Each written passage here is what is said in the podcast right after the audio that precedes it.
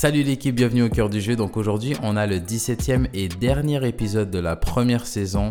Et pour marquer le coup, on accueille mon ami Francesco Augustin.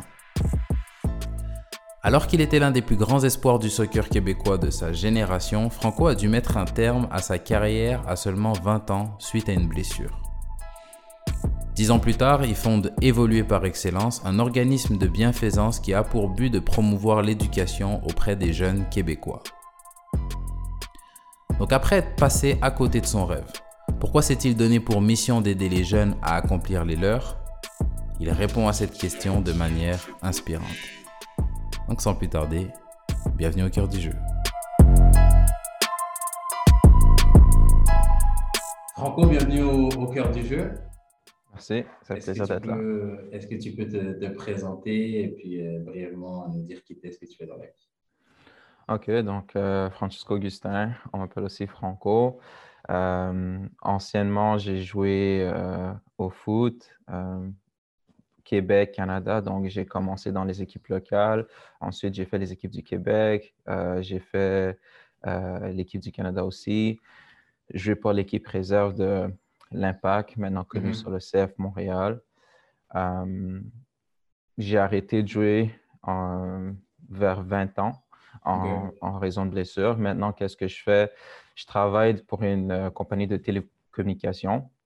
Et aussi, j'ai un projet à côté euh, qui est un organisme de bienfaisance et on promouvoit l'éducation auprès des jeunes dans 12 ans et 21 ans.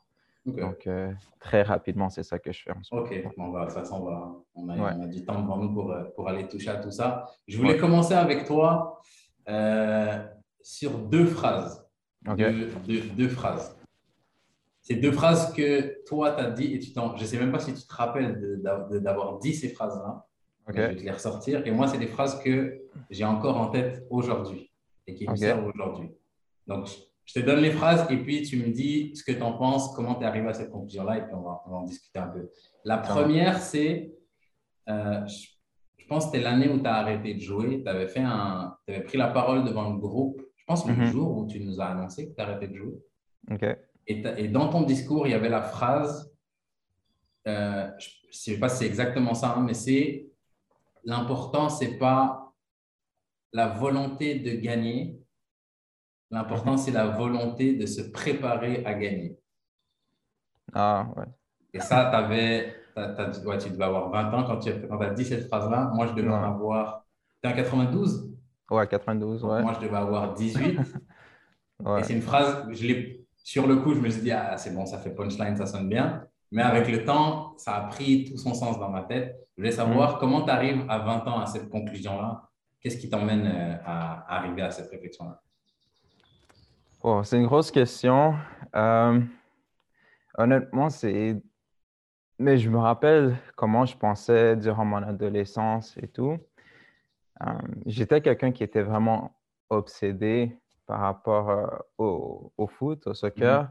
Mm-hmm. Euh, je ne le montrais pas nécessairement à tout le monde, mais je sais que moi, quand j'avais du temps libre tout seul ou quand les gens ne me voyaient pas, en guillemets, mais tu sais, comme étudier le foot, c'est quelque chose qui m'intéressait. Regarder les matchs, c'est quelque chose qui m'intéressait. Analyser tout ça. Et juste m'entraîner aussi. je sais qu'on s'entraînait souvent durant l'après-midi, mais il y a beaucoup de gens qui ne savaient pas que le matin, ben, moi, j'allais m'entraîner aussi. Euh, hmm. Et pourquoi moi, j'ai toujours trouvé la préparation super importante? Très honnêtement, c'est parce que le joueur ou l'athlète qui, que j'aimais le plus quand j'étais jeune, c'était pas même pas un athlète de soccer, c'était euh, Kobe Bryant à son âme, le grand. Exact, exact, Kobe Bryant. Donc, moi, je regardais toujours Kobe Bryant. Moi, c'était vraiment Kobe Bryant, Kobe Bryant, Kobe Bryant. Et à chaque fois que je lisais sur lui ou que j'avais de la chance de regarder des interviews sur lui, ben lui, il disait tout le temps comme, euh, c'est super important de se préparer, d'être prêt, etc., etc. Donc, j'essaie de, de, limiter, en, gros, du mieux que je peux. Et c'est quelque chose qui m'était toujours resté en tête. Ouais. Et c'est quelque chose qui, je trouvais qui fonctionnait pour moi. Donc, hmm. je voulais juste le partager quand, Ok. ouais, en plus, il, disait, je, pense avoir vu, avoir vu toutes les entrevues de Kobe aussi. Je suis un, grand fan. Et puis, il disait même que, justement, on lui pose la question d'où vient ta confiance? Et lui disait que la confiance, ce n'est pas une question de je suis bon, j'ai des qualités, euh, je doute mhm. pas moi, j'ai confiance. Il disait que ma confiance, elle est basée entièrement sur ma préparation. C'est juste tout ce que je vais devoir faire en match, je l'ai déjà fait des milliers de fois à l'entraînement, donc je n'ai plus besoin de douter, d'hésiter, de non. Elle est, basée sur ça en prépa. Et, pour le coup, moi, la, réflexion s'est faite dans le sens inverse. C'est tu l'as dit. Après, j'ai vu Kobe le dire et, je me suis, et le lien s'est fait. Ah, mais j'ai déjà entendu ça. Ouais. Et ça. Mais c'est ça. Kobe Bryant, c'est. Pour moi, c'était mon athlète préféré. Hmm. C'était l'athlète que je regardais tout le temps, tout le temps, tout le temps. En, termes de, en termes de mentalité, c'est un, bon exemple. Et la deuxième phrase, et pour le coup, je pense que c'est. Celle-là, elle m'a tapé tout de suite. Ouais. Et je pense que c'est. Elle doit être dans mon top 5, top 5 de phrases les, les, plus, les plus influentes que j'ai entendues. Je ne pourrais jamais dire à quelqu'un qui ne peut pas mhm. faire quelque chose. Ah, ouais. Ça, j'y crois. J'y crois jusqu'à aujourd'hui. Dis-moi. Parce que toi, tu m'as dit ça et sur le coup, je m'étais dit, tu racontes qu'est-ce, tu racontes n'importe quoi. Il y a des gens, tu peux les regarder dans les yeux et dire, toi, tu n'arriveras pas à faire ça. Et pourquoi je te dis que c'est une phrase importante, c'est qu'aujourd'hui, mm-hmm. je mets ça exactement en pratique. Ouais. Mais je me rends compte que c'est pas quelque, c'est quelque chose que j'ai réussi à apprendre à faire avec les autres, mais c'est quelque mm-hmm. chose que j'ai pas nécessairement réussi à faire avec moi-même. Mm. Donc maintenant, je te laisse la, je te laisse la parole. Comment tu arrives à cette réflexion-là? Et ça, je pense que tu dois avoir aussi 20 ans euh, à, ce moment-là. Donc, euh, Comment, comment tu réfléchis comme ça? Euh, donc, pourquoi moi, je trouve que c'est. J'ai jamais été capable de dire à quelqu'un, tu vas être capable de le faire, tu vas pas être capable de le faire. La vérité, c'est que c'est venu parce qu'il y a beaucoup de personnes qui me regardaient mhm. et qui me disaient, ben, que je ressentais, qui me disaient que j'allais pas réussir qu'est-ce que j'avais envie d'accomplir. Donc, le fait que les gens me regardent de cette manière-là, et moi, dans ma tête, je me dis, ils ne savent pas à quel point je suis prêt à tout faire pour réussir par rapport à mes objectifs, mes rêves. Donc, moi, c'est quelque chose que j'ai jamais voulu faire mm. envers une autre personne. Et la vérité, c'est que il y a un autre parallèle un peu, c'est par rapport comme à la foi, tout ça. C'est moi, je sais que je contrôle rien. En gros, je peux juste espérer pour le meilleur, mais comme comment je peux dire ça? Je veux dire, pour moi, c'est comme c'est Dieu qui contrôle tout. Mm. Tu vois, c'est lui qui décide qui a le dernier mm. mot, à mes yeux. Donc, ce c'est mm. pas quelqu'un qui, qui, va me dire tu peux faire ci, tu peux faire ça, puis je vais dire ah, oh, c'est correct. Donc, moi, je le regarde plus comme tu sais, j'ai la foi, il y a le destin. Pour moi, ça, c'est quelque chose qui, qui existe. Donc, c'est pas un autre humain qui va me dire tu peux faire ci, tu peux faire ça. Euh, et aussi, un, petit, un autre parallèle, pour moi, il y a une différence entre un objectif et un rêve. Par exemple, un objectif, pour moi, c'est quelque chose que tu peux calculer, que tu connais un peu le résultat. Puis un rêve, pour moi, c'est quelque chose que tu ne connais pas le résultat. Donc, tu peux espérer pour le meilleur sans euh, savoir si ça sera quoi le résultat final. Est-ce que tu arrives avec un, exemple, hein, pour faire la distinction? Donc, euh, pour l'exemple, je pourrais te donner, ben, si on reste dans le foot, on va dire j'ai 8 ans. J'ai 8 ans, je te dis, je vais faire mon équipe locale. Je joue pour mon équipe locale. Mm-hmm. Pour moi, ça, ça sera un objectif parce que tu sais que pour jouer avec ton équipe locale, tu dois aller t'inscrire. Tu dois faire les, euh, le dépistage pour savoir si tu fais l'équipe, etc. Puis le, le résultat, c'est que tu fais l'équipe où ils vont te dire, oh, tu peux aller jouer dans les, dans les ligues maison, comme on dit. Donc, ça, c'est ton résultat. Tu sais déjà c'est quoi le processus. Si je, je, suis la même personne, j'ai 8 ans, et puis je te dis, je joue à Manchester United, ben, j'ai aucune idée hmm. comment j'aime rendre. Tu vois? Et c'est là que je veux dire, pour moi, un rêve, ça doit, tu dois espérer pour le meilleur, mais tu ne sais pas comment tu vas te rendre là. Tu ne sais pas hmm. c'est quoi le résultat final.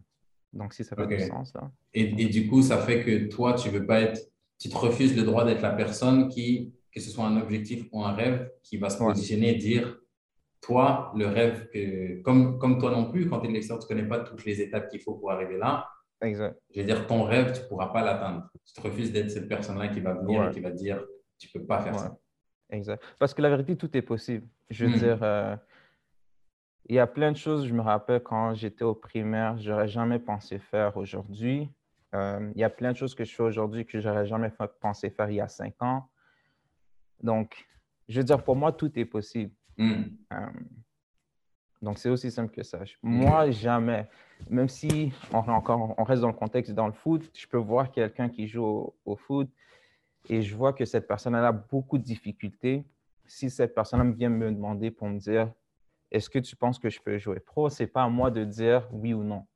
Moi, comment je vois la situation, je vais dire tu sais quoi, si tu as envie d'essayer, il y a ça, ça, ça, tu peux aller essayer ici. Il y a des, un, un test là, euh, tu peux aller essayer de t'entraîner avec ces gens-là. Hmm. Euh, et cette personne-là va voir par elle-même est-ce que c'est vraiment pour moi ou pas?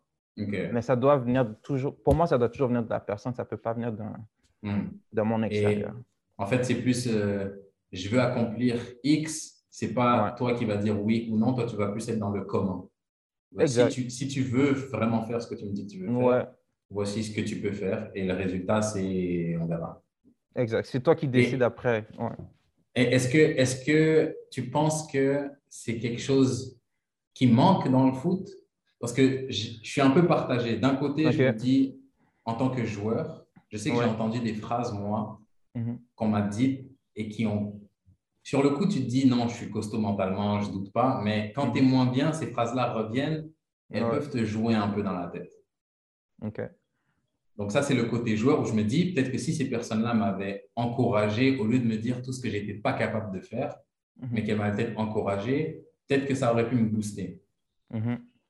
Mais de l'autre côté, je me dis, éducateur dans un, dans un contexte de foot où on veut former des professionnels, c'est un peu un monde euh, difficile, c'est un monde où... Euh, des fois, les couteaux, les couteaux volent bas. Et mhm. je me dis, peut-être que pour se préparer de la meilleure façon possible les jeunes joueurs, des fois, mhm. il faut leur Hé, hey, t'es pas assez bon. Tu n'y arriveras pas. Maintenant, qu'est-ce que tu fais avec ça Voir comment tu réagis, tout ça. Donc... Ouais. Ben, moi, le meilleur exemple que je prends toujours, c'est moi, par rapport à moi-même. Comment j'aurais aimé qu'on gère la situation. Comment moi, j'aurais aimé gérer la situation. Euh, donc, on va dire justement dans le milieu professionnel, on sait que souvent c'est comme noir ou blanc, où on dit les affaires froid, froid. Mm-hmm. Euh, même, encore une fois, moi, même par rapport à le milieu professionnel, moi, je pense que c'est toujours bien d'être positif, euh, mm. d'envoyer un message constructif. oui, il y a des, tu peux avoir des joueurs qui sont un peu plus en difficulté, etc. Mais moi, j'ai toujours trouvé que ça ne sert à rien d'être, euh, de rabaisser quelqu'un par mm-hmm. rapport à soit une performance ou juste un entraînement, etc. Donc, moi, c'est toujours vers un message constructif, positif. Et la vérité, c'est que le joueur est toujours conscient s'il performe ou pas. Parce que le, le foot, c'est facile pour moi. Mm-hmm. On va dire, tu es à l'entraînement, vous êtes 20 joueurs, tu sais si tu performes correctement ou pas. Donc, le fait qu'un entraîneur te dise Oh, mais euh, en guillemets, c'est de la merde, qu'est-ce que tu fais aujourd'hui, c'est pas bon, nanana, tu t'entraînes mal. Est-ce que ça l'aide vraiment le joueur? Non. Ben, à mes yeux, ça l'aide pas le joueur. Le joueur est très conscient de ses performances, tu vois. Donc, si on, si on va dans ton parcours, Mhm. On va, donc tu as dit, tu as joué en jeune, tu as fait CNHP, équipe du Québec, équipe du Canada. Mhm. À 20 ans, tu arrêtes le foot. Ouais. Comment je, peux, comment je peux placer la situation Bon, il y a quand même des années de recul, donc on peut, on peut le dire. Quand, quand par exemple, donc l'histoire, si tu me dis si jamais je ne me trompe pas, l'impact de Montréal arrive en MLS, Mhm. Euh, donc, c'est un, on arrive dans le gros championnat nord-américain. Euh, le club prend une autre envergure. Mhm. De là, c'est ce point de départ-là qui fait que des gars comme Drogba, Divayo, Nesta, euh, qui viennent à l'impact, qui fait que maintenant j'arrive en France, moi aujourd'hui, on me dit Ah, Thierry Henry, il a été coach chez vous, donc on connaît le club dans le monde. Mm-hmm. À ce moment-là, maintenant, il faut commencer à signer des jeunes de la réserve mm. pour aller en équipe professionnelle.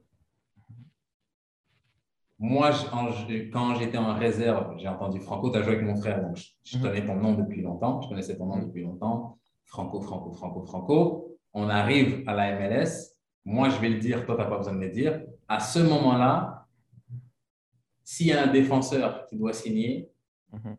on demande à tout le monde. Le nom qui sortait, c'était c'est sûr que c'est Franco. Tu n'as jamais signé Franco Non. Comment tu vis ça? Euh, Honnêtement. Parce que tu as dit, et, je, remets juste le contexte, je rajoute juste un petit bout de contexte, tu as quand même dit que tu étais un obsédé, que euh, c'était ton rêve mhm. qui, plus tu avançais, devenait plus un objectif. Donc ça, se concrétisait. Comment tu vis ça de ne pas signer? Et puis on va, on va commencer l'histoire là. Comment tu vis de ne pas signer le, le contrat qui doit lancer ouais. ton rêve? On, va, on va dire que je ne signe pas. OK. Mais on va dire que je ne fais pas le saut euh, tout de suite. Chez les, chez les professionnels. Exact. Euh, et un peu plus tard, durant la même année, je me blesse. Hmm. Et là, j'arrête de jouer au foot. Donc, euh, là, tu veux savoir c'est quoi qui se passe quand je ne signe pas? Juste m'assurer quand je ne signe pas? C'est le premier. On va, on va, on va, on va faire okay, okay, mais juste à ce moment-là, le fait de ne pas signer, le fait de pas signer. tu sais que tu n'es pas fou. On a dit, on sait, les joueurs savent. On ne peut pas se cacher. Donc, tu sais que tu as la qualité pour signer. OK. Euh, mais il y a beaucoup de questionnements qui se passent euh, dans ma tête. Je me remets en question. Euh, tu sais, je me dis, sur le coup, c'est quoi que j'aurais pu faire de mieux? Mm-hmm. Et juste pour revenir en arrière, tonton parlait d'être conscient euh, par rapport à certaines, en tout cas pour moi, par rapport à certaines situations. Et si je te réponds honnêtement, jusqu'à aujourd'hui, je peux te dire toutes les fois que j'ai mal performé. Je connais toutes les matchs que j'ai mal performé hmm. depuis que j'ai 14 ans. Je les hmm. connais, je peux tout te détailler sans problème. Mais qu'est-ce qui est fou, c'est que les matchs où est-ce que j'ai bien fait, je ne me rappelle plus. Hmm. C'est comme si c'est parti dans ma tête. Mais tous les matchs où est-ce que j'ai mal performé, où est-ce que je sais que ça aurait pu faire un, quelque chose de plus, hmm. mais je les connais toutes. Et c'est ça, je me remettais en question par rapport à qu'est-ce que je pourrais faire de mieux, etc. Et honnêtement, moi, ma réponse était juste, tu continue à faire qu'est-ce que tu fais, continue à te donner à 100%, 150%, continue à t'entraîner euh, sérieusement, reste discipliné. Et dans ma tête, c'était juste fini l'année. OK. Juste fini l'année et on verra qu'est-ce qui se passera par la suite. Mm-hmm. Euh, mais c'est sûr que lorsque, et justement, je n'avais pas signé, ben, il y avait beaucoup de questionnements. Je me disais, tu sais, pourquoi, euh, c'est quoi que j'ai fait de mal? Ou justement, c'est quoi que je peux améliorer? Donc, c'est ça, c'est beaucoup de questionnements dans ma tête. Et donc, donc, tu signes pas? Ouais. On signe un autre joueur. Mm-hmm. À ton poste? Oui, à mon poste. poste, poste ah. Quelques mois après, tu te blesses. Ouais. C'est quoi la blessure? Grosse blessure. Donc, euh, c'est quelqu'un qui me rentre dedans quand je suis sur ma jambe d'appui pour faire soit un, centre. Euh, donc, sur le coup, ménisque, euh, croisé et cartilage. OK. Euh, Attends, juste, tu, tu, joues, tu joues à quel poste? C'est moi, je sais, mais. OK. Donc, à la base, moi, la position que je préfère, c'est défenseur central, mais je mhm. joue souvent en central. Ah, OK. OK, donc tu te blesses tu te blesses sur un centre en, train croisé. en faisant le centre, ouais. Croisé, ménisque, cartilage. Exact. Donc, euh, c'est ça. Après, qu'est-ce qu'il faut savoir, c'est qu'entre 16 ans et 18 ans, j'avais eu une blessure au même genou. C'est qu'on m'avait retiré mon, euh, mon ministre en avant. Euh, sur la deuxième blessure, on a dû me retirer mon ministre en arrière. Donc. J'ai plus mon ménisque en avant, j'ai plus mon ménisque en arrière. Ouais. C'est la deuxième blessure. Euh, mon croisé, on m'a pris un tendon, ça, on l'a arrangé, il n'y a pas de problème. Euh, après, c'est le ménisque, euh, le cartilage. Mon cartilage, il a explosé dans mon genou. Donc, euh, c'est là que c'était un peu plus compliqué. Mhm. Donc, c'est ça qui a fait en sorte que j'ai dû arrêter. Et à ce moment-là, comment ça se passe pour moi? C'est très dur. Je me rappelle, surtout la Là, première. au moment de la blessure? Au moment de la blessure, là. Euh, ouais, c'est très dur ouais, parce que euh, qu'est-ce qui se passe? Je me disais, je veux finir l'année, c'est bien performer pour faire le saut, pour passer à une autre étape. Mhm. Là, je me dis non, je dois attendre au moins un autre six mois, huit mois dans ma tête et j'ai recommencé à jouer. Donc là, je me dis, Ah, c'est des mois perdus. Après, je me rappelle, dans ce temps-là, il y avait euh, l'impact, ils allaient partir, je pense, en, à la fin de leur saison en Italie, Mhm. faire un camp d'entraînement. Puis moi, je me disais dans ma tête, j'ai tout fait pour euh, faire partie de ce camp-là. Là, je me dis, ah non, ça aussi, c'est perdu. Donc, Mhm. une autre opportunité que je rate. Euh, donc, et c'était la première longue blessure que j'allais avoir. La plus longue que j'avais, c'était environ trois mois. Mais là, ça, je savais que ça allait me durer un, c'est ça, au moins Ah six- ouais. minimum six mois, huit mois. Donc, Ça te crame presque une saison. exactement. Là, je me disais, et surtout à cet âge-là, pour ceux qui savent, dans le monde du sport, ils savent que justement 18, 19, 20 ans, si tu veux jouer, c'est pas le temps Mm. d'être euh, blessé, c'est là qu'il faut performer, etc. Donc, c'est ça que je me disais dans ma tête. Je me disais, c'est du temps perdu, c'est des années Mm. perdues. Euh, donc, ouais. OK. Et, et tu fais cette blessure-là et Mhm. Tu fais la, la rééducation. Si tu Ouais. fais les soins, tu fais tout ce qu'il faut. Ouais. Et quand est-ce que tu arrives, comment tu arrives à te dire, euh, bah, finalement, j'arrête? Parce que c'est pas, c'est pas la blessure arrive, vas-y, c'est mort, j'arrête. Non, tu fais Non. soins, tu vois le Ouais. kiné, tu vois, tu fais tout ce qu'il faut avec le prépa, tout ça, tout ça, tout ça. Quand est-ce, comment tu arrives à la, à la décision d'arrêter le foot? OK. Euh, mais un truc que je peux te dire aussi, c'est que durant la rééducation, je me rappelle, je fais mon opération, euh, on va dire, je pense que c'est qu'environ environ trois semaines plus tard ou un mois plus tard, je vais voir le médecin et lui, il me dit, tu sais quoi, Franco, euh, je n'ai jamais donné le feu vert pour jouer. Comme ton genou, il est, Hmm. il est pété, là, il est fini. Là, je le regarde, moi, dans ma tête, je me dis, c'est un malade, lui. Un Donc, il autre, sait un pas autre c'est qui quoi- me dire que je peux pas faire Ouais. quelque chose. Je lui dis, c'est un malade, il ne sait pas c'est quoi le foot pour moi, tu vois. il me dit, oh non, tu peux plus jouer, comme je n'ai jamais donné le feu vert. Là, je lui dis, OK, c'est bon. Et là, je me rappelle, la mentalité que j'ai eue à ce moment-là, même moi, je me suis choqué, Hmm. mais j'ai vraiment pris l'année au complet pour faire une rééducation de malade. Comme, euh, c'est le temps où est-ce que j'étais le plus discipliné Hmm. par rapport aux entraînements, etc. Et sur certains exercices, c'est la... c'est- je me suis senti le... ben, par rapport à la charge de poids, etc., je faisais, c'était le plus haut niveau que j'avais atteint. OK. Euh, par rapport à certains exercices, par Mhm. rapport à ma force, euh, j'avais vraiment atteint un autre niveau euh, durant cette année de rééducation.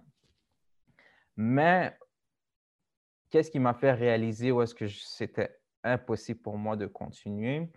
C'est lorsque je faisais certains exercices sur le terrain. Donc oui, j'étais super fort à la salle de gym, Mhm. mais quand c'était sur le terrain, il y avait vraiment des sensations d'inconfort dans mon genou. Ça pouvait être aussi simple de recevoir la balle, de, de recevoir la balle d'une certaine manière sur mon pied, euh, comment je contrôlais le ballon, comment je devais changer de direction. Les sensations n'étaient plus les mêmes et c'était plus de la douleur que d'autres choses. Mhm. Donc, tu sais, la première journée, je me dis, tu sais quoi, Franco, c'est normal. En Euh, reprise, c'est normal, ton corps se ça. réhabitue à ça va passer, etc. Donc là, tu sais, je, je m'entraîne un peu plus, je m'entraîne un peu plus. Et c'est juste à un certain moment donné, je me dis, tu sais quoi, Franco, il faut que je fasse face à la vérité. Et euh, c'est plus, c'est plus la même chose. Et dans ma tête, c'était, en ce moment, j'ai 20 ans. Je ne suis même pas au niveau où est-ce que je veux être. Et là, c'est comme si on me dit à la place d'atteindre un 110% le maximum que tu vas atteindre, c'est peut-être 75 à 80% hmm. Ça sent que je ne je suis pas au niveau où est-ce que je vais être. Donc là, je me dis, tu sais, c'est où que je vais aller avec ça? Est-ce que je veux vraiment continuer et pousser un peu dans, dans la poussière ou je me dis, Franco, c'est juste le temps d'arrêter et de passer à d'autres choses. Et c'est à ce moment-là que j'ai décidé, pour moi, c'est le temps de passer à d'autres choses. Et cette, cette décision-là, parce que ça, mhm. ça, elle est facile à prendre. Je te pose la question parce qu'on passe quand mhm. même du euh, Franco, je ne te donnerai jamais le feu vert, tu es un malade, mhm. je vais tout faire pour, à c'est quoi, c'est mort. Ça ne va pas le faire. Comment, ouais, genre, est-ce que tu te bats avec cette décision-là ou quand ça vient, juste tu sens vraiment que dans ton corps, c'est plus assez bon Parce que je me dis aussi, mhm. je rajoute un autre point, euh, peut-être que ton 80% à ce moment-là, mhm. ça aurait peut-être été 80% sur cette année de reprise, mais je sais pas moi, euh, une année de plus ou deux années de plus, tu arrives à ton 100% mhm. et, et ouais, Ouais. comment, comment, est-ce que, est que tu laisses ton esprit aller jusque-là ou tu te dis juste, comme tu disais un peu au début, c'est le destin, j'ai pris la décision, maintenant j'assume et, et, peut-être que tu sentais aussi juste que c'était pas possible. J'ai pas, pas les sensations que tu ouais, Non, je, honnêtement, physiquement, je sentais, sur le terrain physiquement, je sentais que c'était c'était pas la même chose et c'était vraiment pas possible. Hmm. Euh, après, pourquoi ça a été un peu plus facile pour moi de prendre cette décision-là? C'est parce que durant toute ma vie, par rapport au foot, ben, toute ma vie, je veux dire, à partir de 13-14 ans et, plus, toutes les décisions, c'était vraiment mes décisions à moi. Hmm. Donc, j'ai jamais été vraiment influencé par rapport à quelqu'un d'autre. Euh, c'est sûr qu'on m'a toujours conseillé, euh, mes parents m'ont conseillé, j'ai eu des mentors, euh, j'ai même eu un agent qui m'a conseillé, mais mhm. la vérité, c'est que moi, j'ai toujours pris mes décisions au final. Et en sachant ça, ça m'a aidé à tourner la page, tu vois. Je sais pas comment, je sais pas si ça fait du sens, mais c'était plus facile pour moi de prendre la décision. Je, je me suis dit, tu sais,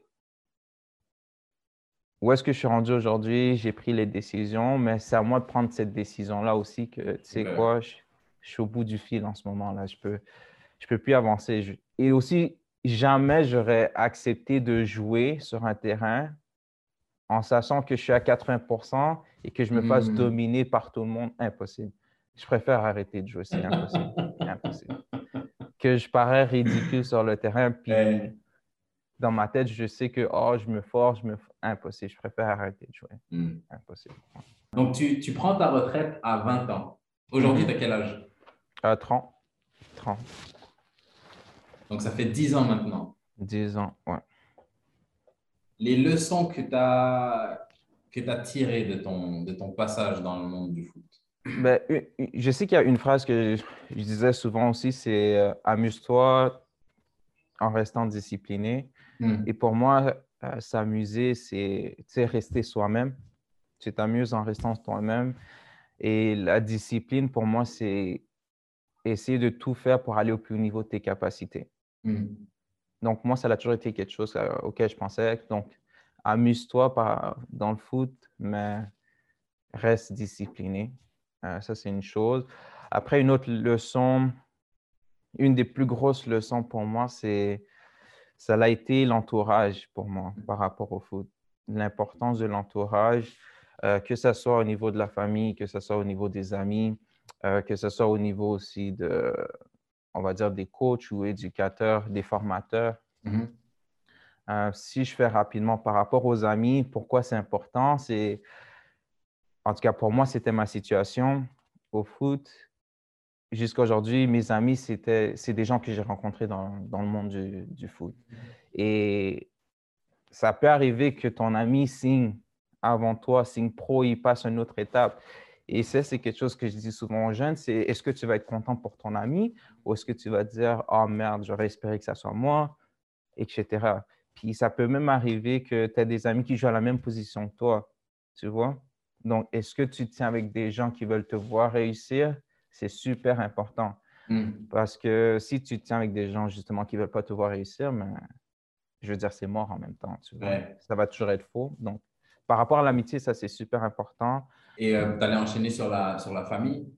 Ouais, la famille aussi, c'est super important. Euh, ben, normalement, il peut y avoir des exceptions, mais normalement, on passe le plus de temps avec sa famille aussi. Mm-hmm.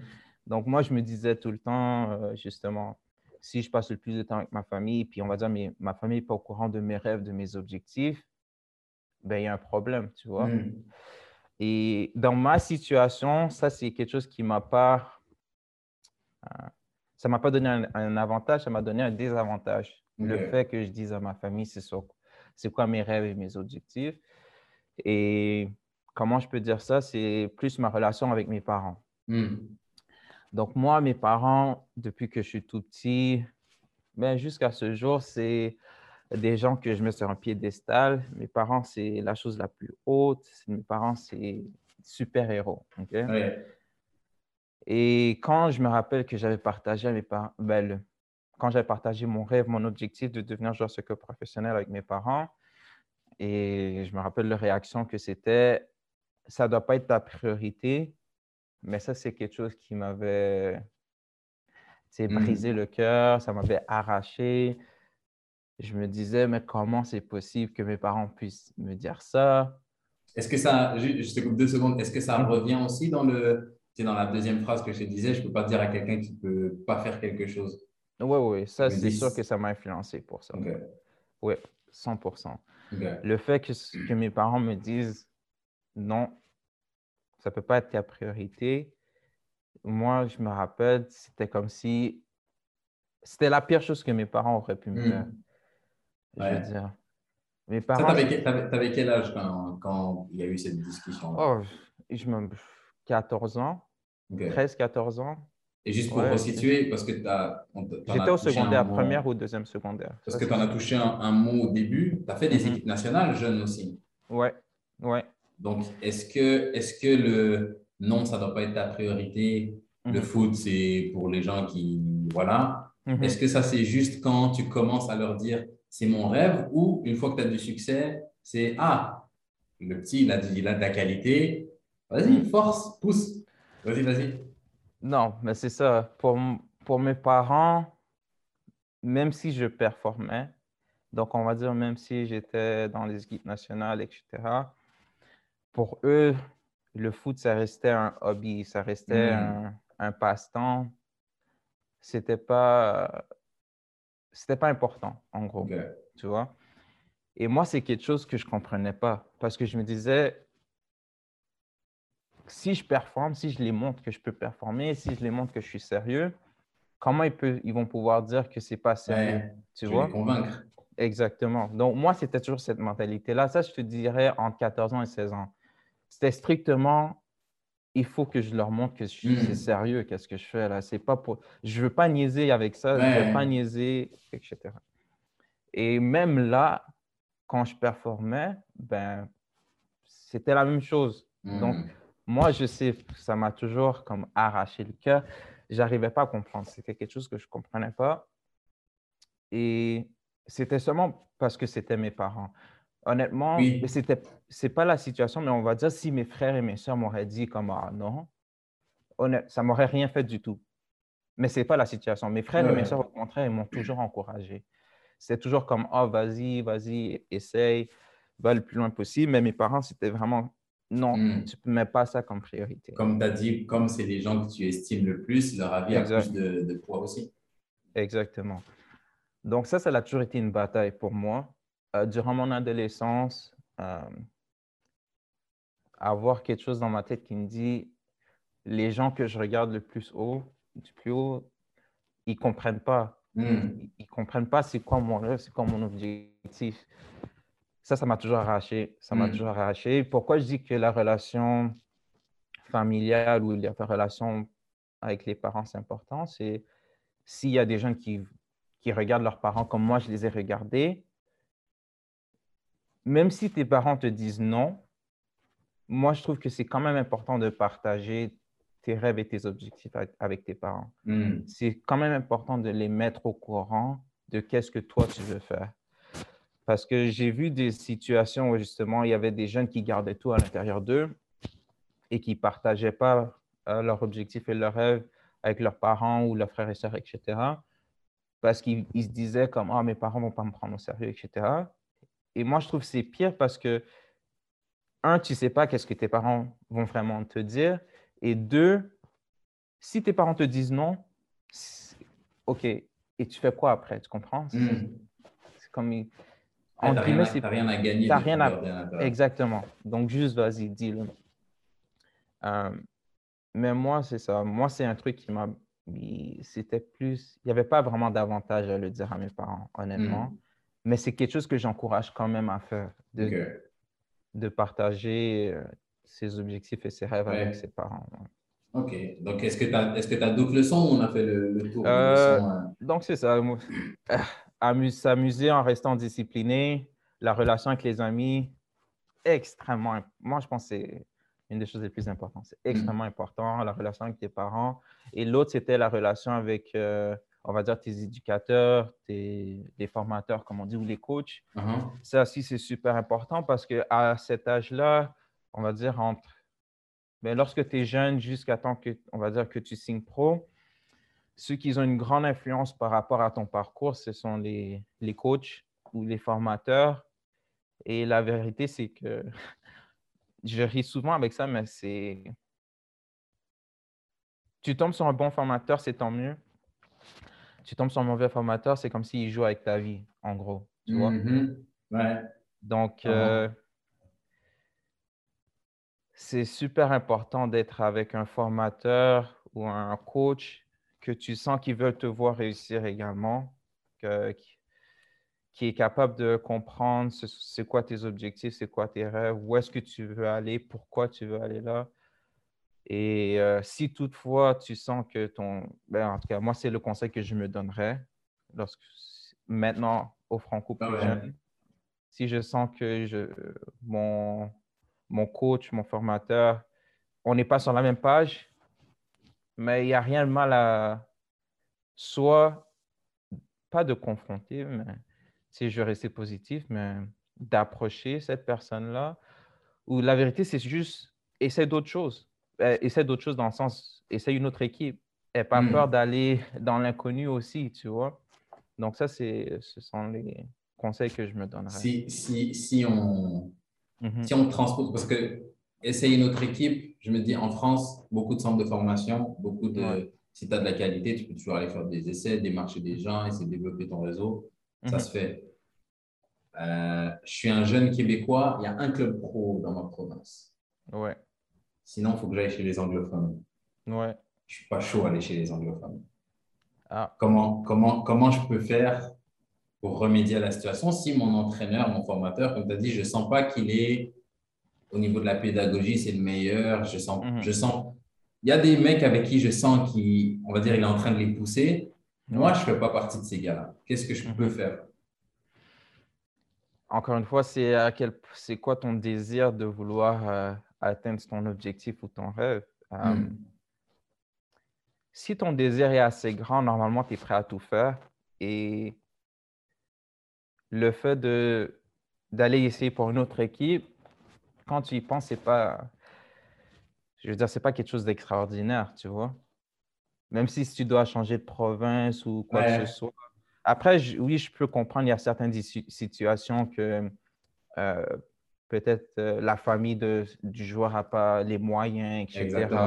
Ça, je peux comprendre. Mais là, je fais juste parler en général. je veux dire, si on, c'est comme si je te dis, si on dit non, ça veut dire que tu dois arrêter. Non, ça ne veut pas dire que tu dois arrêter. Essaye d'une autre, d'une autre manière, c'est hmm. tout. Ah, ok, mais si, si, je te. Avant de quitter, parce que quitter, c'est une option. Ouais. Mais c'est quand même pas. Euh, j'arrive euh, au CF Montréal, mhm. j'aime pas mon éducateur, allez, je me jette. Non, c'est pas, pas, ça. Donc c'est pour ça que je sors les étapes avant. Qu'est-ce que je peux faire avant pour essayer de recoller le truc? Si ça ne colle pas, ça colle pas. Ok. Donc, déjà, c'est s'assurer que tu performes où est-ce que tu es? Si tu es, si es convaincu que tu performes où est-ce que tu es et que, je veux dire, tu es dans le top dans ton club, mais c'est juste une question de relation, que tu ne te sens pas à l'aise, oui, là, tu peux. Ben, la prochaine étape pour moi, ça serait de ben, d'approcher le coach ou euh, juste le staff en général. Donc, approcher quelqu'un pour échanger par rapport à ces, les idées que tu as.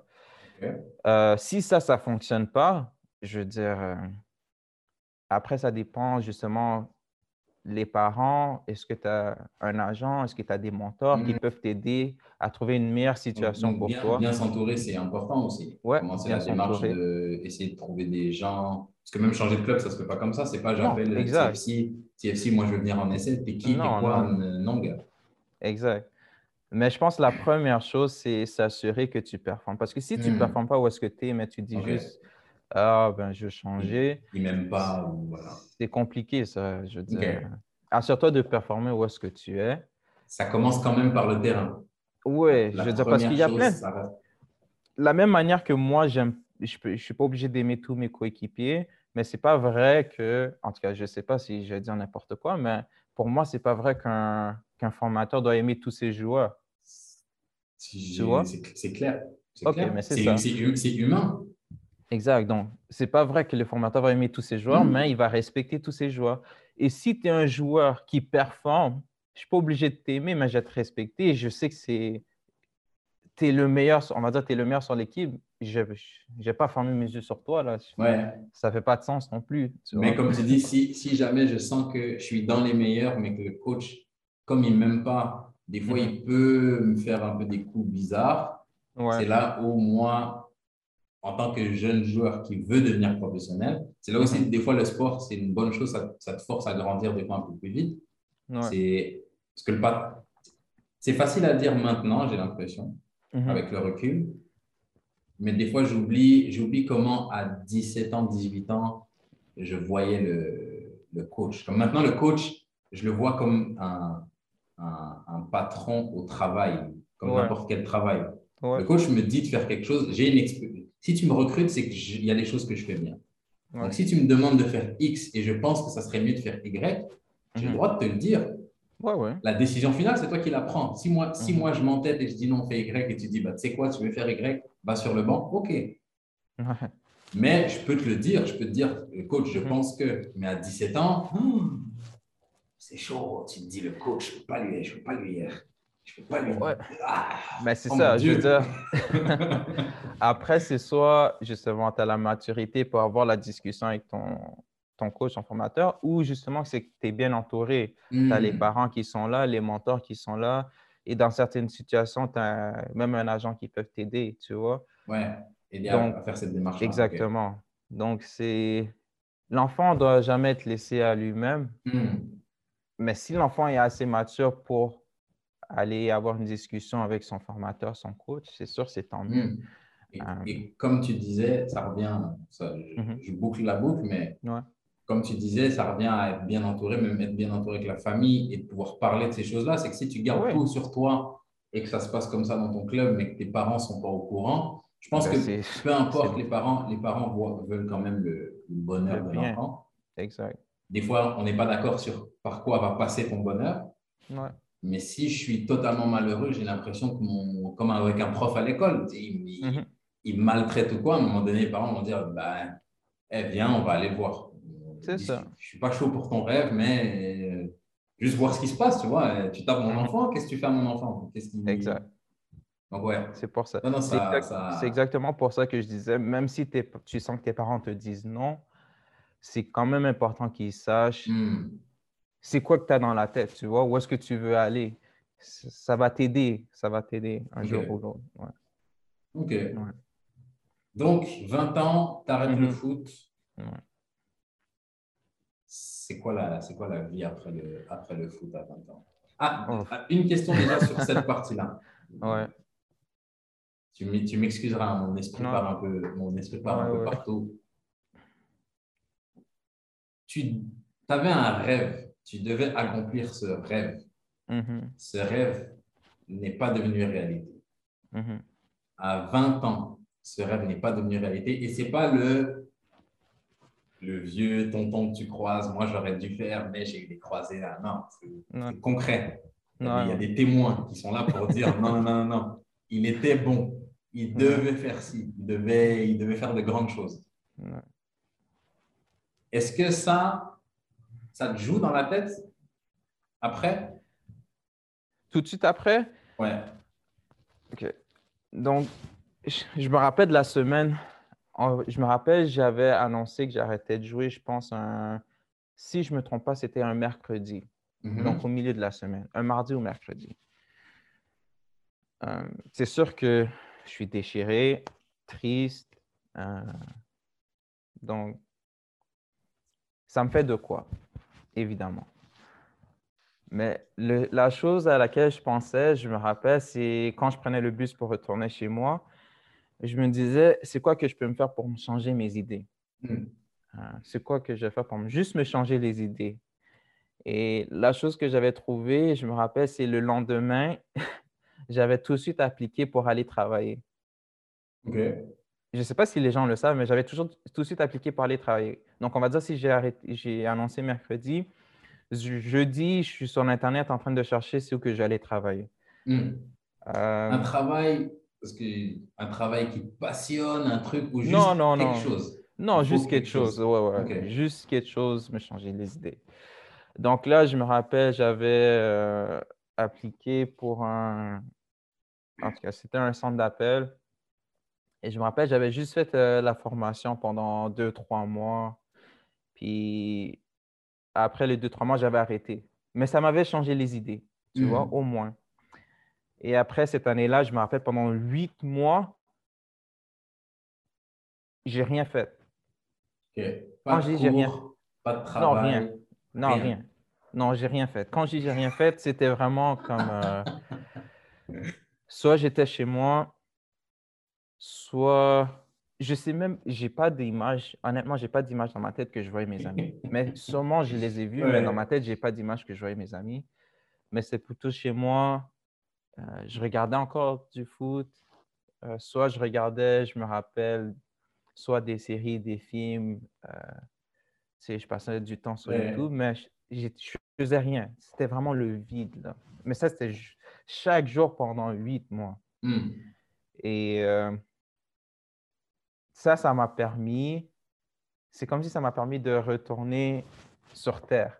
Tu vois, je, comme, OK, là, le foot n'est plus là, là, comme c'est fini. C'est quoi que tu veux faire? Donc, euh, je me rappelle, j'avais, euh, je m'étais inscrit pour euh, retourner à l'école parce que j'avais arrêté l'école après le secondaire. Donc, je m'étais réinscrit pour retourner à l'école. Donc, j'avais essayé de retourner à l'école. J'avais fait, je ne sais pas, environ deux, trois sessions, pas plus que ça. Mais honnêtement, j'avais vraiment de la difficulté. Et je sentais que je n'avais pas ce feu-là et moi, si je n'ai pas le feu, c'est impossible pour moi d'avancer, de hmm. faire quelque chose, tu vois. Ou juste de passer mon temps à le faire. Ouais. Après, je me suis dit, non, je vais arrêter l'école. Et je vais juste travailler. Donc, je vais juste trouver quelque chose que j'aime moyennement parce que je sais que ce n'est pas quelque chose que. Je veux dire, ce n'était pas mon rêve, tu vois. Donc, je voulais juste essayer le plus de choses possible et essayer de trouver quelque chose. Donc, j'ai essayé de travailler encore euh, je dirais que j'ai plus tourné dans les compagnies de télécommunications. OK. Euh, et aussi, entre-temps, j'ai essayé plein de projets à côté. Euh, il y a certains projets, c'était mieux. Il y a d'autres projets, c'était vraiment catastrophique. Mm-hmm. Donc, j'ai appris plusieurs choses. Est-ce qu'il y en a quelques-uns dont tu peux nous parler ou... Oui, oui. Par exemple, celui où est-ce que c'était correct, c'est que j'avais essayé de, une compagnie de, de, t-shirts. OK. Euh, mais c'est plus des t-shirts pour femmes. Et je c'était plus on va dire, euh, c'est plus les adolescents. Donc, ça, c'était un projet que j'avais fait que je me. Tu sais, oui, c'était bien, mais en même temps, c'était pas. J'étais pas passionné. Il n'y avait pas de mm. feu, tu vois. Donc, à chaque fois que je rencontrais un mur, j'étais comme Ah, j'ai pas envie de faire ça, tu vois. Donc, même si c'était bien, j'ai arrêté ce truc-là. Un autre truc que j'ai essayé, c'était euh, un projet de, de publicité interactive. Donc, je devais faire un site Internet, tout ça. Et c'était une compagnie qui devait faire le site Internet. Et ça, c'était juste comme une grosse perte d'argent pour moi. Ça, c'était mmh. une des périodes les plus comme le plus gros down dans ma vie. Là. Je faisais juste perdre de l'argent, perdre de l'argent. Parce que je mettais plein d'argent dans le projet. Déjà, et le projet n'a jamais pris vie. Tu vois? Donc, c'était juste une perte d'argent, perte de temps totale. Et ça aussi, ça m'avait affecté. Et c'est après ça que je me suis dit, tu sais quoi, Franco, c'est quoi que tu veux? Et ça, c'est la première fois que je vais dire ça. Là, je te dis, même mes amis ne savent pas. C'est seulement ma femme mmh. qui sait cet objectif-là que je m'étais mis en tête. Et je me suis dit, tu sais quoi, Franco, j'ai 25 ans. Je sais que je ne vais, je vais pas retourner à l'école. Donc ça, je, je savais, je ne vais pas retourner à l'école. Euh, je fais des projets, je ne me mets jamais à fond dans les projets ou je perds de l'argent dans les projets que je fais. Je me suis dit, Franco, c'est quoi tu veux? Je me suis dit, Franco, moi, je, me rappelle, je m'étais dit, à 40 ans, je ne veux plus travailler. Comme je ne veux plus travailler. Comme je ne vais pas travailler après 40 ans, c'est impossible. Tu vois? Et ça, c'était le seul truc que je me disais dans ma tête. Je me suis dit, c'est impossible que je fasse le travail que je fais en ce moment, on va dire pendant 40 ans. Je me suis dit, à 40 ans, j'arrête de travailler, je ne veux plus travailler. Donc là, je me suis dit, c'est quoi les affaires concrètement que je peux faire pour qu'à 40 ans, que je ne travaille plus? Et là, je me suis fait des calculs. On en revient à rêve versus euh, objectif. Exactement. Exactement. Vas-y, continue. Je me suis fait des calculs. Je me suis dit, c'est quoi le mariage salaire au Canada? 50 000, 55 000. Je me suis dit, si je fais 50 000, 55 000 pendant les 15 prochaines années et j'investis tant, nanana, j'ai certains retours, à 40 ans, c'est quoi? Est-ce que j'ai être capable de. Il y a de la flexibilité ou pas, tu vois? Mm-hmm. Puis là, je me suis dit, oui. Et à partir de ce moment-là, même si je fais un travail que j'aime sais, je veux dire, pas que j'aime ça, mais je veux dire, c'est pas mon rêve, tu vois. C'est pas mon. Ça, exactement, c'est pas un truc qui, qui que j'ai le feu, tu vois. Hmm. Mais je sais que je travaille pour cet objectif-là. Donc, c'est plus facile pour moi d'aller au travail parce que j'ai cet objectif-là en tête, tu vois. Et ça, c'est quelque chose qui m'a aidé. Euh, donc, moi, je suis quelqu'un de vraiment comme discipliné, j'aime la routine. Je suis pas vraiment flexible tu vois. Donc, je me suis juste mis en face du miroir. Je me suis dit, Franco, c'est quoi que tu veux? C'est comment tu fonctionnes? Et juste reste comme ça. Et après, tu sais, dans la vie, il n'y a rien de garanti. Il y a des choses qui peuvent bouger, ah, mais moi, c'est ce cadre-là que je me suis fait, puis que je me suis dit, c'est là que je vais aller, puis c'est tout, tu vois. Ok, ok. Donc, on arrive à 25 ans, tu te dis, à 40 ans, je veux plus, à 40 ans, je veux arrêter je vais pouvoir faire euh, autre chose. Exact. Est-ce que c'est encore le même objectif aujourd'hui? C'est le même objectif aujourd'hui. Euh, par contre, j'ai juste rajouté, si je peux dire ça, un rêve par rapport à cet objectif-là. C'était en, en 2016-2017. Euh, j'ai eu la chance de commencer à faire des, des conférences dans les écoles euh, primaires et secondaires mm-hmm. euh, à travers la grande région de Montréal et aussi des fois à travers la province du Québec. Et ça, c'est quelque chose qui m'a ouvert les yeux. Euh, j'ai jamais été quelqu'un qui a voulu travailler avec les jeunes. J'ai jamais été quelqu'un qui pensait pouvoir apporter quelque chose euh, aux plus jeunes. Mais quand je me suis juste laissé embarquer, j'ai essayé de faire euh, la première conférence justement pour euh, euh, des jeunes, il y a quelque chose qui a changé en moi. Il, il y a quelque chose qui m'a dit, tu sais quoi, Franco, tu peux en faire plus. et comment cette idée-là est venue, c'est après, je me rappelle la première conférence, tu sais, moi, je finis et je pensais qu'on allait jouer au foot. Donc, moi, je pensais que j'allais faire un 30 minutes de présentation, puis 30 hmm. minutes tu sais, j'ai joué avec les jeunes, mais c'est, je me rappelle, c'était l'organisatrice de la conférence, elle était comme, oh, maintenant, est-ce qu'il y a des questions pour, euh, pour moi? Puis là, c'est là que je vois qu'il y a plein de jeunes qui lèvent leurs mains. Tu sais, moi, je suis un peu surpris dans le sens que hmm. je suis comme vous, là, tu vois.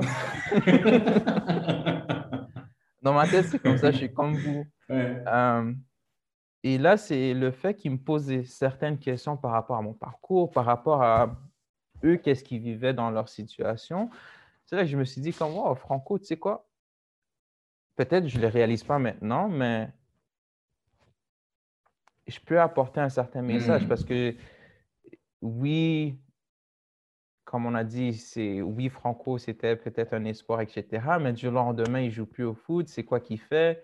C'est comment tu peux trouver d'autres passions. Donc, il y a eu beaucoup d'échanges avec les jeunes et c'est là que je réalisais que je, que je pouvais emmener quelque chose. Hmm. Donc, pour revenir, aujourd'hui, c'est quoi euh, mon rêve? C'est j'ai créé un organisme de bienfaisance et cet organisme de bienfaisance, c'est euh, là pour but de promouvoir l'éducation, donc auprès des jeunes entre 12 ans et 21 ans. Et moi, mon rêve par rapport à cet euh, organisme de bienfaisance, c'est être comme le chef de file. Donc, à chaque fois que tu penses éducation par rapport à la province du Québec, moi, je veux que tu penses à l'organisme de bienfaisance et hmm. ça s'appelle Évoluer par excellence. Évoluer par euh, excellence. évoluer par excellence. Et oui, je commence par, par, rapport à la province du Québec, mais je veux vraiment que ce soit un organisme euh, national, donc par rapport à tout le Canada. Et euh, c'est ça, c'est promouvoir l'éducation, mais l'éducation dans le sens que c'est toujours important de, pas, j'allais dire pas la scolarisation, mais c'est plus par rapport à, si tu aimes quelque chose, prends le temps d'être curieux par rapport à cette mm. chose-là. Prends le temps de, de te renseigner par rapport à cette chose-là. Va chercher des informations. Tu c'est l'éducation dans ce sens-là. Tu vois? C'est pas nécessairement, euh, tout, comme euh, tu dois finir l'école primaire, tu dois finir l'école secondaire, tu dois finir les cégep, tu dois finir l'université, etc., etc. C'est plus l'éducation. Sois curieux par rapport aux choses que tu aimes. Tu vois? C'est beau dire. Ouais, vas-y, continue, continue. J'allais dire, c'est pour dire, OK, euh, j'aime le foot, je veux être professionnel, etc. Mais si tu n'as aucune éducation par rapport à ça, en même temps, ça ne fonctionne pas. Là, hmm. Donc, va te ah, renseigner par rapport à ça. C'est de l'éducation dans ce sens-là. Ouais. Et, puis, comme, comme euh, je pense que Kobe va ressortir dix mille fois dans, dans le podcast, mais, mais tu sais, mais il avait une, ça peut être sur un tapis rouge, où il disait que justement, les, éléments qui lui l'ont permis, son message à lui, mhm. c'est que les éléments qui l'ont permis d'avoir du succès dans son domaine, c'est les mêmes éléments qui te permettent d'avoir du succès dans n'importe quel domaine. Ce n'est pas propre à basket, école, foot, peu importe. Comme tu dis, c'est vraiment, OK, tu es comme exactement ce que tu as dit, tu es intéressé par quelque chose. Mhm. Première étape, informe-toi, sois curieux, passe du temps là-dessus. Ah que, ton, que, ton, que ton ambition, que ton investissement soit à la hauteur de ton ambition. Mm-hmm. Et, et, et, je me dis, c'est important parce que c'est quelque chose qu'on n'apprend pas.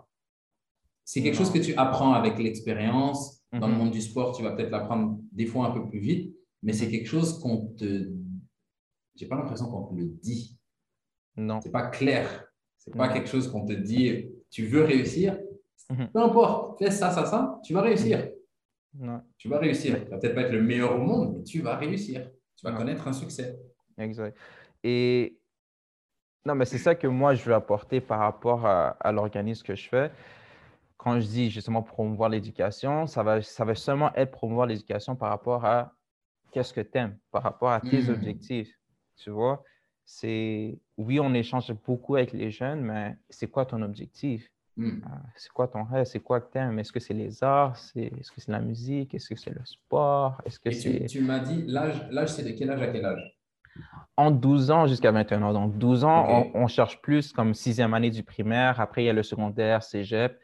Et université, ça serait plus comme 21 ans et moins. OK. Euh, donc, c'est ça que je dis en 12 ans et 21 ans.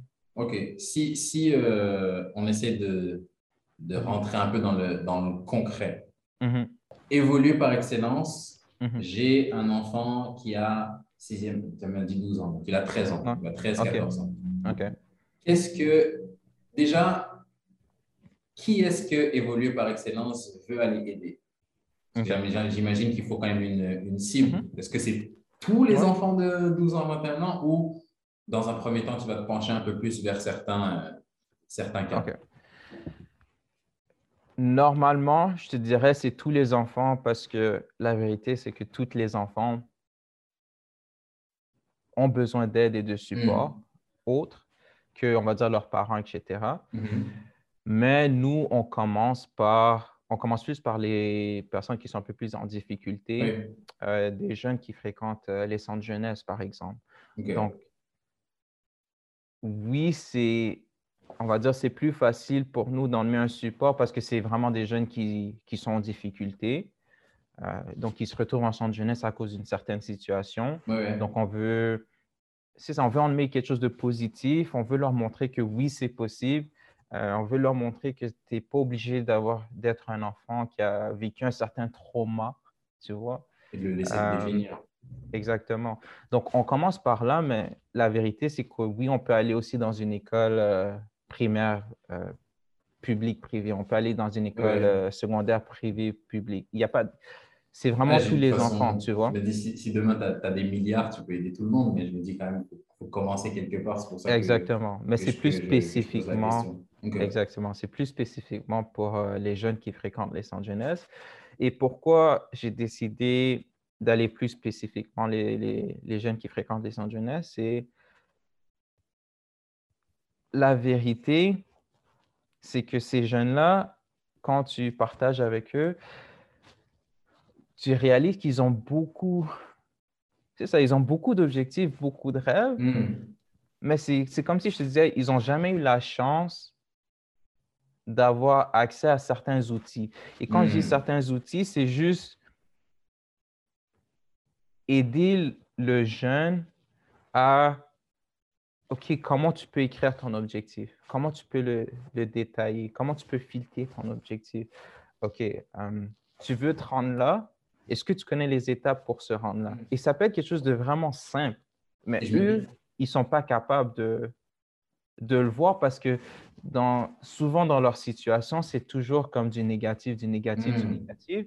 Donc, ils ne sont même pas capables de s'évader pour écrire seulement un objectif, tu vois, quelque chose que tu es capable de dire comme 1 plus 1 égale 2, tu vois. Donc, et c'est ce que j'allais dire, c'est que même, même euh, tu, tu, parles même aller à fixer l'objectif, mais j'ai l'impression que quelqu'un qui est dans cette situation-là, le premier outil, c'est déjà même juste quelqu'un qui, qui vient te dire qu'est-ce que tu veux faire. Exact. Que quelqu'un qui te dit qu'est-ce que tu veux faire, ça sous-entend que tu peux faire quelque chose. Ouais. Donc là, déjà, il y a la première réalisation de. Parce que mhm. j'imagine que c'est des, des, des, gens qui ont des, des, vies un peu plus compliquées. C'est n'est mhm. pas donné à tout le monde d'avoir des gens en position d'autorité qui veulent ton bien et mhm. qui te poussent, qui t'encouragent à. Donc, avoir quelqu'un de l'extérieur qui vient te dire hey, tu peux faire quelque chose. Est-ce que tu as déjà réfléchi à ce que tu pourrais faire? Et voici comment tu pourrais le faire. C'est waouh, là, tu m'as. Je suis plus au même endroit, je suis plus dans le même monde. Je savais même pas que c'était possible. Donc, c'est ça. Nous, on essaie d'outiller les jeunes. C'est pour, euh, tu sais, on dit pour les emmener au plus haut niveau de leur capacité. Donc, on veut vraiment pousser les jeunes à aller au plus haut niveau de leur capacité. On veut pousser les jeunes à découvrir c'est quoi rêver, en gros. Tu vois, comme ils ont droit de rêver également. Oui, ils ont vécu euh, certains traumas. Oui, ils ont vécu beaucoup de situations négatives, mais ça ne veut pas dire qu'ils n'ont pas le droit de rêver. Donc, c'est juste les apprendre. Tu sais, les apprendre à rêver, en gros. Hmm. Tu vois? Et, et ça, ça est-ce que ça se fait par un. Comment ça se fait concrètement? Genre, est-ce que est-ce que tu as, ciblé un centre jeunesse, tu as trouvé un jeune, qui, un, un, cas qui rentre exactement dans ce que tu veux. Euh, comment ça se fait? Est-ce qu'il y a un coaching? Est-ce qu'il y a, il y a mm-hmm. quelqu'un qui parle avec lui? Est-ce que ça se fait mm-hmm. régulièrement? Comment ça se fait? si on essaie de. Si d'expliquer ça à quelqu'un qui, qui se dit c'est top, mais comment ça se passe concrètement? Donc, nous, qu'est-ce qu'on essaie de faire, c'est envoyer un professionnel, soit retraité ou actif, mm-hmm. euh, au centre jeunesse pour échanger avec les jeunes. Et c'est, ça va dépendre par rapport à c'est quoi que les jeunes ils aiment? Par exemple, si quelqu'un aime le sport, on va essayer de trouver un professionnel actif ou retraité, un sportif, tu vois. Si c'est quelqu'un qui aime les arts, mais ça sera pour ça. Si c'est quelqu'un qui aime la musique, ça sera pour ça. Donc, on essaie de trouver euh, des professionnels actifs ou retraités pour qu'ils puissent échanger avec les jeunes, leur mhm. expérience et juste les aider par rapport à leurs objectifs et leurs rêves. Parce que souvent, quand je faisais les conférences, tu sais, tu oui, je parle de sport par rapport à mon parcours sportif, mais tu réalises très vite que ce n'est pas toutes les jeunes qui sont intéressés pour le sport, là, tu vois? Euh, en gros, il y a des gens qui s'en foutent du sport. Donc, oui, ça peut être inspirant, mais si cette, ce même jeune-là, il avait, trouvé, il avait quelqu'un qui, qui, avait les mêmes intérêts que lui, ben, ça leur été beaucoup plus facile. Ça, ça, part différemment. Exactement. J'essaie vraiment de trouver euh, des professionnels actifs ou retraités spécifiques euh, au thème que les jeunes aiment, euh, ils aimeraient couvrir en gros. OK. Donc, moi, je suis un, jeune de 14 ans. Mhm. Je suis intéressé par, par l'art. Il y a un mhm. professionnel, le, le, il y a un professionnel qui va, qui va faire la démarche de venir vers moi. On va discuter. Mhm. Mais c'est ça. Qu'est-ce qui se passe ensuite? OK. Mais souvent, c'est en groupe. Donc, c'est des gens de présentation. Donc, c'est en groupe et le professionnel va déjà parler de son parcours et aussi on, s'assure qu'il y a une période euh, d'échange avec les jeunes pour que justement les jeunes puissent parler de leur situation euh, et que le professionnel puisse donner des outils de mmh. comment euh, il pourrait aider ce jeune-là dans, dans la situation dans laquelle elle est. Et une autre chose, c'est que, comment je peux dire ça? je, veux dire, ce n'est pas une conférence seulement. Parce que souvent, on va dire que moi, je vais dans une école, je fais la conférence. Oui, il y a un échange qui s'est fait, mais après, on fait quoi, tu vois? Donc, ça, mm-hmm. ça s'arrête là et puis il n'y a plus de suivi avec les jeunes. Donc, le but pour évoluer par excellence, c'est qu'il y ait des suivis. Donc, on veut qu'il y ait des choses, tu sais, que ça se fasse comme au moins une fois par mois euh, même ça peut être euh, une fois ou deux semaines, mais on veut qu'il y ait un suivi avec les jeunes pour voir l'évolution, pour voir le jeune. Avec, avec le groupe qui a, été, euh, qui a, été, ciblé, OK. Qui a été ciblé. parce qu'encore une fois, moi, je trouve que les conférences dans les écoles primaires secondaires, c'est super bien, mais je hmm. pense que ça aurait été mieux si, on va dire, les écoles, ils avaient justement quelqu'un d'assigné pour hmm. voir l'évolution des jeunes tu as pu échanger, avec qui tu as pu échanger, tu vois. Je pense que ça fait une différence. Non, c'est clair. Après, c'est ça qu'on veut apporter. Il y, a un problème, je pense, de moyens, clairement. Et c'est là où, on va dire, il y a comme une, une brèche mm-hmm. où il n'y a personne qui s'en occupe vraiment. Et c'est là où Évolue par excellence arrive et dit euh. C'est quoi, nous, nous, ça va être ça notre mission, tu vois. Exactement. Et c'est top. Mais une fois, donc, Mhm. L'intervenant vient, conférence, et il y a un suivi derrière. Ouais. Mais après. Est-ce qu'il y a, d'autres choses que Évolue par Excellence fait? Oui, donc euh, ça, c'est la première partie. Euh, donc, on appelle ça les conférences, mais c'est vraiment plus un programme qu'on veut faire au tout Conférence plus suivi. Exactement. Et euh, le deuxième volet qu'on fait, c'est on veut remettre des bourses pour les jeunes du secondaire et post-secondaire. Donc, au secondaire, c'est 14 ans et plus. Euh, Post-secondaire, c'est 21 ans et moins. Mm-hmm. Et dans le fond, c'est, je te dirais, c'est juste plus pour compléter euh, la première partie des conférences. Donc, c'est plus une action concrète. Donc, on va dire si tu as un jeune qui fait de la musique, mais il, est dans des situations difficiles et il n'a aucun moyen de mm. pouvoir euh, avoir des instruments, etc. Mais, la bourse va l'aider à pouvoir avoir des instruments, etc. Si tu as un athlète euh, qui fait un sport individuel et cet athlète-là doit soit s'acheter des équipements ou soit voyager pour une compétition, mais cette bourse-là peut l'aider à ça. Donc, je dirais que c'est plus dans cette optique-là qu'on veut remettre des bourses. Et euh, c'est ça, donc c'est les jeunes du secondaire et post-secondaire. OK. Et, et, le, je ne sais pas si, à quel point tu peux nous en parler, mais le, le processus de sélection pour les bourses. Est-ce que, là, ça, est que là, ça colle un peu plus avec, comme on disait tout à l'heure avec les, avec les parents, c'est on a la conférence, euh, on fait le suivi. C'est des jeunes, moi qui entraîne cette année, je suis avec des, des 16. Il y a certains jeunes, tu leur parles, tu sens que, OK, je suis là, j'écoute. Et il y en a d'autres, tu essayes, tu essayes, tu essayes, les prendre de différentes façons et juste, ils sont, ils sont fermés. Tu vois, la, au final, c'est la personne qui doit prendre la décision de vouloir euh, se faire aider et, potentiellement changer. Est-ce que là, c'est, je suis dans un groupe, il y en a un, je vois que, OK, lui, sa, sa trajectoire a changé.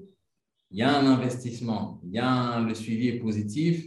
Mhm. Est-ce que c'est vers ce profil-là qu'on va peut-être essayer de justement d'attribuer la bourse ou euh, comment ça se fait? Parce que je ne m'y connais pas du tout. Ouais. Donc, la, le jeune en tant que tel, il doit appliquer. Donc, nous, on ne va jamais approcher un jeune pour lui dire, euh, tiens, on c'est sûr qu'on te remet cette bourse-là. Non. C'est le jeune qui doit appliquer.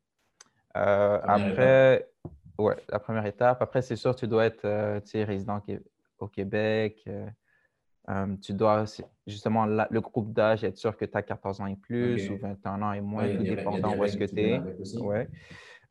et aussi, on a mis par rapport à la moyenne, une moyenne qui est équivalente à 75% Le 75 ça veut pas, pour nous, c'est pas que tu es bon à l'école ou pas. Parce que j'ai fait le programme, je me suis vraiment basé sur mon expérience, honnêtement. Et c'est mhm. sûr que j'ai pris aussi les expériences que j'ai pu voir autour, mais on met 75% pour s'assurer que est-ce que tu es capable de faire quelque chose que tu n'aimes pas aussi? Parce qu'il y a beaucoup de jeunes on s'entend là. On va dire, j'ai parlé pour moi, je n'ai pas parlé pour les autres, j'ai parlé pour moi. Moi, j'étais à l'école et j'avais seulement le foot dans ma tête, tu vois? Et je sais aujourd'hui, je peux le dire très, très ouvertement, j'aimais pas. ça m'allumait pas, OK, mm-hmm. l'école. Mais le fait que je puisse faire mes examens, que je puisse euh, finir euh, euh, ben, justement le secondaire, etc., mm-hmm. je l'ai fait même si je n'aimais pas ça. Et pour moi, c'est important parce que dans la vie, il y a plein de choses que tu vas devoir faire que tu n'aimes pas. C'est sûr et certain. Un, un, autre outil important à, à, avoir. Exactement. Donc, le 75% c'est plus un 75% représentatif parce qu'on mm. on sait que ce n'est pas toutes les jeunes qui aiment ça aller à l'école, mais c'est juste pour nous montrer que tu es capable de faire quelque chose mm. que tu n'aimes pas. En gros, il est, il est, représentatif de tes efforts. Juste Exactement. Ça. Exactement. Ce n'est pas, tu es une tête, tu as 95% c'est juste fais les efforts et normalement, 75% de moyenne pour des études secondaires, c'est accessible. C'est exactement. Exactement. Et euh, après, c'est une lettre de présentation. Donc, pourquoi la bourse va t'aider et comment la bourse va, tu comprends? Hmm. Pourquoi tu veux la bourse et comment ça va t'aider? Qu'est-ce que tu vas faire avec la bourse, tu vois? Donc, c'est sûr, si quelqu'un dit, euh, la personne, ça peut être le prochain, honnêtement, ça peut être le prochain Ronaldo si tu veux, mais si la personne me dit, j'ai besoin de 1500 dollars pour marcher des, souliers, ben, des souliers euh, à part aller marcher en ville, non, ça ne fonctionne pas. Là, c'est dire pourquoi ça va t'aider et comment ça va t'aider. Et puis, et puis, ce que j'aime bien, c'est qu'il y a aussi une, il y a toute une. Dans les, dans les critères, mm-hmm. il y a plein d'objectifs, de, euh, comment dire ça, peut-être périphériques qui sont atteints. Comme tu as dit, euh, je vais accomplir mon rêve. Mm-hmm. OK, il y a les conférences. Euh, je sais que Évolue par Excellence donne des bourses, bah, probablement qu'il faut soit que j'aille sur le site ou que quand le conférencier vient, euh, pour avoir la bourse, on fait comment? Déjà là, ça demande quelque chose aux jeunes. C'est plus on vient et on te donne quelque chose, c'est ta démarche. Ouais. Et, comme, et, et, pour revenir à ce qu'on disait tout à l'heure, si tu veux réussir, au mhm. final, ça doit être ta démarche. Demain, on te, on te, je t'envoie à Manchester, je te paye tout, je te dis maintenant c'est bon, tu es pro. Mhm. Si ce n'est pas ta démarche, gars, tu vas durer deux mois. Ça ne va, ça va, pas fonctionner pour toi. Même si je te mets dans le plus grand déconfort. Et, et c'est ça, que, c'est ça que, que c'est ça, c'est ça qui me plaît en fait. C'est que je me dis tout le. Tout, que ça part de l'idée, des mhm. principes, mais même dans l'application concrète. Tout ça est fait pour que le jeune prenne une autre direction. Ouais, exactement. Et que, que la bourse, qu'avec la bourse, ça ne fonctionne pas, même mhm. juste d'être dans cette démarche-là, je me dis, tu as déjà gagné. Tu as gagné. Exact. Exact. Tu as gagné. C'est exactement ce que tu as dit. Comme nous, on ne peut jamais approcher un jeune pour lui dire, euh, tu sais, tu vas recevoir cette bourse-là. Non. Ça doit venir de, hmm. ça doit venir de toi, en gros. Et nous, c'est quelque chose qu'on dit souvent, c'est, tu sais, on a le choix. Donc, c'est toi qui as le choix. Et parce que, honnêtement, il y a beaucoup, j'ai réalisé en travaillant avec les jeunes qu'il y a beaucoup de jeunes qui ne vont pas appliquer parce qu'ils se disent, ah, ben, c'est sûr qu'il y a plein de gens qui vont appliquer. Hmm. Mais la vérité, c'est que des fois, il y a seulement 10 personnes qui appliquent. Donc, tu as une chance sur 10. des fois, tu as une chance sur 5. Mais dans leur tête, c'est comment il y a des milliers de personnes qui ont appliqué, donc c'est sûr, je ne vais pas recevoir cette bourse-là. Donc, moi, c'est juste les encourager à dépasser cette, euh, ce mur-là, cette barrière-là, tu vois? Parce que la vérité, c'est on ne sait jamais. On ne sait jamais. Mm. Donc, c'est juste briser ces, ces barrières. Ouais.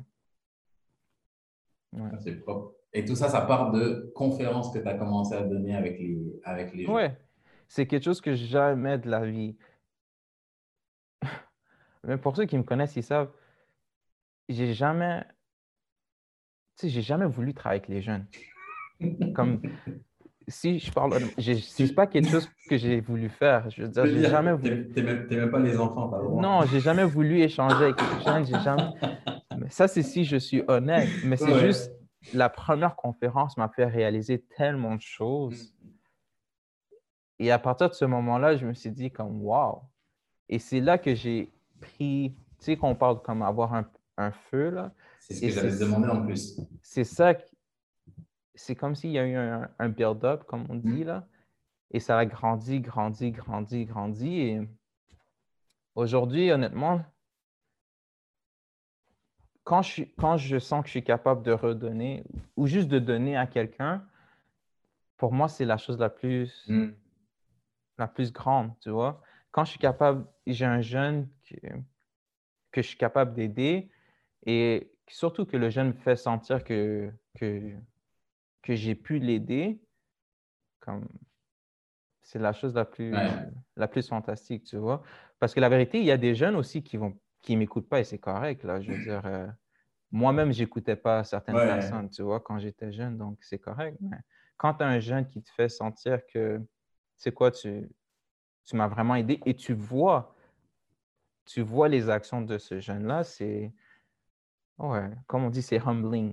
Et si aujourd'hui, mmh euh, moi, j'écoute tout ça et je me dis, waouh, évoluer par excellence, je mmh pense qu'il doit y avoir des organismes au Québec euh, voilà, qui sont peut-être un peu plus implantés, mais l'idée, elle est nouvelle. Tu es un jeune aussi, je me dis, euh, c'est quelque chose que je voudrais encourager. Quelque chose que, qu'est-ce, que, qu'est-ce qui peut être fait pour aider évoluer par excellence? Euh, y a... La, la, première chose, c'est que, en tout cas, s'il y a toutefois il y a des professionnels, on va dire, dans l'art, dans la, dans le sport, euh, musique, l'environnement, des professionnels actifs ou retraités qui ont envie de partager avec ces jeunes-là, qui ont envie d'échanger avec ces jeunes-là, ben, eux, déjà, ils peuvent contacter Évoluer par excellence mm-hmm. parce qu'on aura toujours besoin de, on appelle ça des conférenciers, mais c'est plus euh, des jeunes qui vont pas échanger. Euh, c'est plus des, des, adultes qui vont échanger avec les, avec les jeunes. Euh, donc ça, c'est une, manière de nous aider. La deuxième manière de nous aider, c'est si toutefois il y a des gens qui écoutent ce podcast qui travaillent dans des établissements scolaires dans la province du Québec, mais ils peuvent nous contacter aussi pour recevoir ces conférenciers-là. Ça, c'est quelque chose mm-hmm. qui peut nous aider. après, je dirais, le troisième, c'est plus je veux dire, si quelqu'un euh, faire un don euh, à l'organisme de bienfaisance, mais c'est sûr que c'est possible aussi. Euh, mais je te dirais, en ce moment, durant les deux prochaines années, la chose que je me concentre le plus, c'est vraiment avoir des bons conférenciers hmm. et m'assurer d'être. Je ne veux pas être dans tous les établissements scolaires du Québec. comme c'est pas ça le but, tu vois. Mais je veux avoir une certaine base, être à certaines places à travers la province du Québec, tu mm-hmm. vois. Donc, euh, ça, c'est les deux choses sur lesquelles euh, on se concentre. Donc, toute l'équipe se concentre pour la prochaine année, la deuxième année aussi. Euh, après, c'est sûr que, encore une fois, oui, les dons, ça va nous aider, mais les deux, c'est avoir des conférenciers et être un peu plus partout dans la province du Québec. OK.